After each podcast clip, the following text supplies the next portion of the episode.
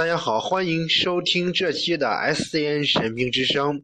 今天呢是 SCN 神兵之声的一期特别节目。众所周知呢，在上段前段时间呢，可以说是前段时间在上海外滩发生了一起那个踩踏哈，踩踏的一个事件，当场呢造成了三十五人受伤，四十。七人，呃，三十五人死亡，四十七人受伤。然后呢，这个呢，起初呢，我是在凌晨的五点多，然后在微博上看到了这个消息。随后呢，中央电视台十三新闻频道呢，在呃六点凌晨六点四十多分的时候，然后开始进行播报的。那么现在呢，我们就得先不得不先说一下，如果遇到这种踩踏事件，我们到底应该做什么？当遇到踩踏事件时候，根据我个人的认为的话，发生那种踩踏事件的时候。因为现场人多，而且声音非常的嘈杂哈，然后呢，这个样子，尽量呢将自己身体或者是找到路边一些固定的、非常稳固的一些一些像护栏啊、路灯啊什么的，然后呢抱住它，尽量避免人群，尽量避避免人群。出被把你挤压到人群中，然后这样的话后果会非常的危险。同时呢，这是一个非常有效的一个办法。呃，最近近期这个事件发生以后呢，我又今天特意打开看了一下新闻哈。呃，上面写着，目前市联合调查组正在紧张有序开展全面调查，将根据调查结果依法严依法依规严肃问责。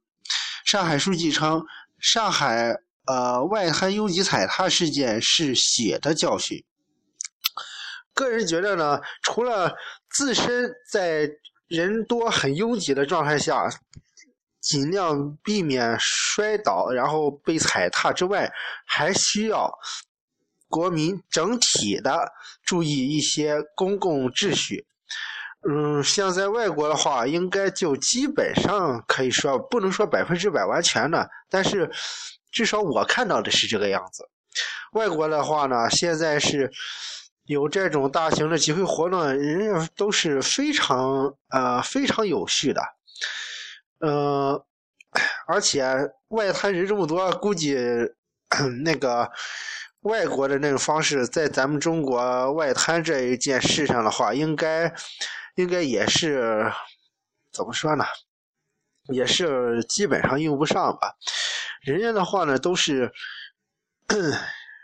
搞活动的时候都是直接让出一片空地来，然后从现场图片来看呢，好像是人挤人，人挤人，这样的话就等于是跟去年还是什么时候嘞，几乎每年都这样。反正夏天的时候，比如说去某个景点，你就会看到类似于上海外滩这种的场景一样。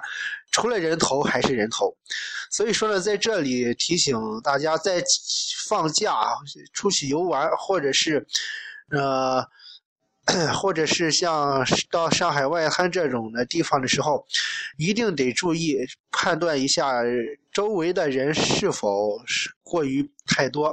如果太多的话，你应该呢在正式进入旅游景区或者是。呃，观光的那个现场的时候，现场之前就得提前做好一些准备。如果当然呢，我们还是建议你这个样子的话，最好还是建议你换另一个景点去旅游观光，或者是跟那个人流的那个峰值错开，这样子去，这样的话会更安全点今天呢那个。特别节目呢，还得注意一道哈。嗯上海踩踏事故，刚刚看到的一个新闻是一月三日，一月三日的一个哈，有人当天使，有人做看客。死神抵达那一刻，上海外滩上绝大多数人没有察觉到任何征兆。既然没有察觉任何征兆，这应该就是那什么？因为人群嘈杂。我当时看视频的时候，好像里边还有声音。在那个新年倒计时的时候，居然还会有一些人在那里起哄喊那个新年倒计时的那个口号，就是从十十秒开始数到一，数到零以后，然后哇的一下那样子，正好呼救声就去，基本上全都被盖过去了。我觉得这个样子的话呢，是怎么说呢？感觉已经出了事儿了，然后那些不知情的还在那里欢呼，这样的话的确让人感觉很心寒。好，这再看一下，像刚才我们这个打开的这新闻：，二零一四年与二零一五年交接时分的外滩是一个五光十色的噩梦。事后有人形容这是一个。地狱般的地方，造成三十六人死亡的严重踩踏事件发发生后，冷空气充斥着不安的尖叫，地上满是血迹、呕吐物、撕裂的服饰和散落的物件。在事发地，人流演变演变为波浪，很多人一度被挤到窒息。参与救治的四家医院收治了不少此类症状的患者，啊，伤者。在接收伤员最多的长征医院，一位伤者原本是陪别人就诊，回家却发现自己胸部不适，后被诊断为胸部轻微挫伤。呃，看到这里呢，我就想说。人这么多，你去凑什么热闹呢？连下脚的地儿都没有，然后你去人挤人，这样的话，不光危险，而且你不摔倒已经算是万幸了。你摔倒的话，我恐怕比这个，比这个胸部的轻轻微挫伤应该还会更严重一点。所以说，中国人喜欢凑热闹的这种的习惯应该改改了。不是什么热闹都都必须需要凑的，一不小心，本来是一个跨年夜，然后就因为这么一件事儿，然后永远的将自己停在了二零一四年，没有跨跨过来，也就是说没有跨过呃到二零一五年，真的是很让人心寒的一个样子。嗯，好，继续看。在事发地，人流演变为波浪，很多人一度被挤到窒息。参与救治的这家医院不少此类症患者。一位伤者原本是陪人就诊，真是，嗯，好。不过在面目全非、脸色铁青的死者面前，骨折、软组织挫伤，甚至是急性肾损伤。简直都算得上是死里逃生的运气了。嗯，被紧急抽调到救治专家组的复旦大学附属中山医院胸外科医生范红说，他接触的伤者主要是创伤创伤性窒息，他们受伤时因被挤压。濒死临死感强烈，再加上目睹亲友在身边故去，获救后，抱歉，获救后延续了，呃，延续了无助和忧郁的情绪。因此，在几家医院的监护室里，范红看到一些伤者出于焦虑，坚持要站起来，另一些人则躺在病床上。默默流泪。瑞金医院副院长陈尔珍介绍，该院收治的一名女孩伤势不重，但一直打哆嗦，拒绝说话，存在反应性的精神障碍。经过一番心理疏导，才肯开口。个体的力量在死神逼。呃，死神死神降临的几十分钟里显得格外卑微。一位在场的年轻人对中国青年报记者说：“他想要打个电话，却连掏出手机这个简单的动作都没有办法实现。”不断有人，呃，不断有人带着后怕回忆起当时目睹身边人晕倒或突然消失的体验。年轻的插画师肖吉说：“他看着一个个人在眼前晕倒，被吓住了。”别找我采访，把这种事情一遍遍回忆，一遍遍重放是很糟糕的。事发时，萧炎在外滩陈毅广场通往观景平台的台阶上，三十六个生命就断送在那行那上行。和下行人流没有分隔的十七级台阶上，台阶构成的是缓坡，迄今没有人能说清当时究竟是是因为某一个人的不慎踩空，还是人流中的某个恶作剧引发多米诺骨牌效应。那是密集人群组成的炸药桶。只需一个很小的火星就足以引燃，即使近在咫尺的当事人也不明，所以消极断言其中有人或因素。他说：“一开始还没事儿，但上面有几个看客在推波助澜，他们自识的位置较好，对下面喊：‘你们快点挤！’”我们这里视野可好了，他们对这些看客，他们对这些看客有深切的痛恨。敖在此呢，敖天就想评论了，都在这个时候了，居然居然还在说你们快点挤，我们这里视野可好了，都已经发生这种事了，难道没有听见？难道没有听见？台阶下面喊使劲往后退吗？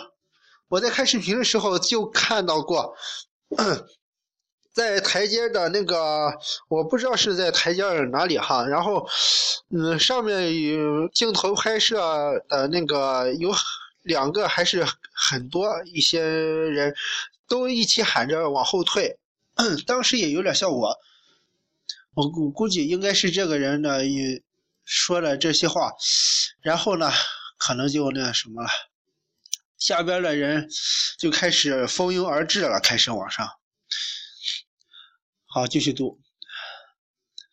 处于楼梯边缘的消极往上走的时候，与死神擦肩而过，上面的人群忽突然就倒了下来，他因处于边缘，躲过了人群的下压。据他回忆，在那一瞬间，人群被压得一动不动，一片哭喊声。他愣了好久，开始帮助解救那些被压者。在场的另一名 年轻男士陆振宇估计，混乱的状态持续了大约十分钟。他对中国青年报记者说：“事发前，他的朋友处在呼吸困难的台阶上。”本来想到观景平台找个位置，但实在上不去。台阶上，台阶处有人喊：“下去，下去！”他就随着人流慢慢，呃，被慢慢推下，但和朋友走散了。一九八八年出生，任职于上海成浪网络技术有限公司的陆振宇说：“当时没有人起哄。”确实是台阶上太挤了。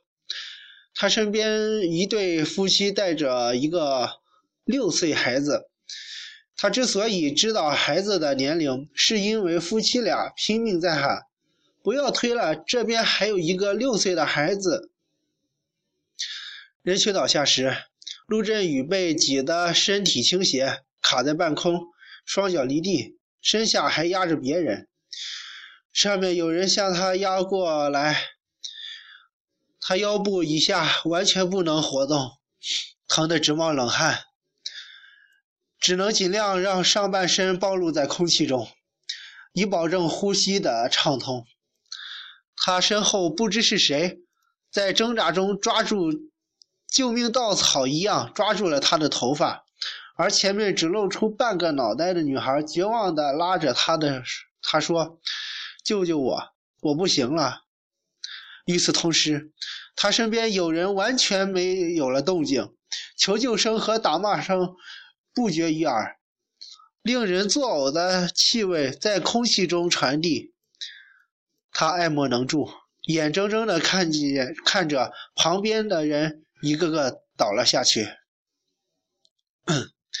他也逐渐呼吸不畅。他猜测，如果再多十分钟，自己也许一就会撑不住。幸亏人们意识到了事件的严重，开始有人拿着喇叭指挥人们后退。距离台阶处十米左右，当时在陈毅广场上的上海大学学生，呃，姚月龙也注意到，确实有位女士手持喇叭喊出喊话，呼吁让让路。他记得喊话者穿的并非制服。姚月楼本来也在往楼梯方向走，他听到反方向的人群提醒前面出事了，上面有人在喊往后退。但他说，很多人起初没当回事儿，以为只是上面人想要下来而已。事发不到十分钟，先是一个。先是个别人带头，然后是几十几个年轻人带头，喊起了有节奏的“往后退，往后退，往后退”。龙姚月龙听到了变得整齐的喊号声，起身喊号的人位于，抱歉，陆振宇后方的呃栏杆附近。听到往后退，往后退，他感觉有救了。在专业救援力量到来之前，就是这些喇叭姐、后退哥之类的普通人，鼓舞着人们展开了自救。上海市公安局黄埔分局指挥中心副指挥长蔡立新表示，当天二十三时五三十分，警方注意到陈毅广场出现人流异常情况。但已经无法迅速进入现场，最后采取强行切入的方式，用此时啊用时比正常时间多了五至八分钟。消极在最初的愣神之后，曾试着往外拉人，因为拥挤，只拉出两个就拉不动了。他只能握着两个人的手，给他们鼓励，一个个的。在他眼前晕倒，他感觉是大概过了十五分钟，后面的人开始能动了。他再次帮着往外拉人，被拉出的人下面还是人，晕厥、窒息、脸色已经发青的人。大概他数了数，有五六个人一动不动，可能是彻底死了。在哭喊声中，有人在帮伤者做人工呼吸。而双脚由于重获自由的，终于重获自由的陆振宇，立即把前面求助的女孩拉了出来，转身又去找自己的朋友。他看到有二十多人叠在一起躺着，他和几个陌生人一起把那些奄奄一息、奄奄一息或是无法呼吸的人拖出来。旁边一直有各种拨打幺幺零或幺二零的通话声，他也注意到旁边有人拿着手机拍照。他表示不明白这些人抱着怎样的心态。他观察到，躺在地上的那些人，有人被踩得面目全非，脸上全是口子，所幸呼吸尚存；有的有的在抽搐。嘴边带着白沫或是血迹，有人整张脸是紫色而肿胀的，但很多人与他一样不懂急救，不敢采取任何措施，干看着。抱歉。根据回忆，等到他们把死伤者全部搬到台阶上空地，差不多是在晚上十一点五十分左右。而姚月龙的估计与此相符。在事发一二十分钟后，他看到一些人陆陆续续被抬下来，从台阶上的侧面往下递。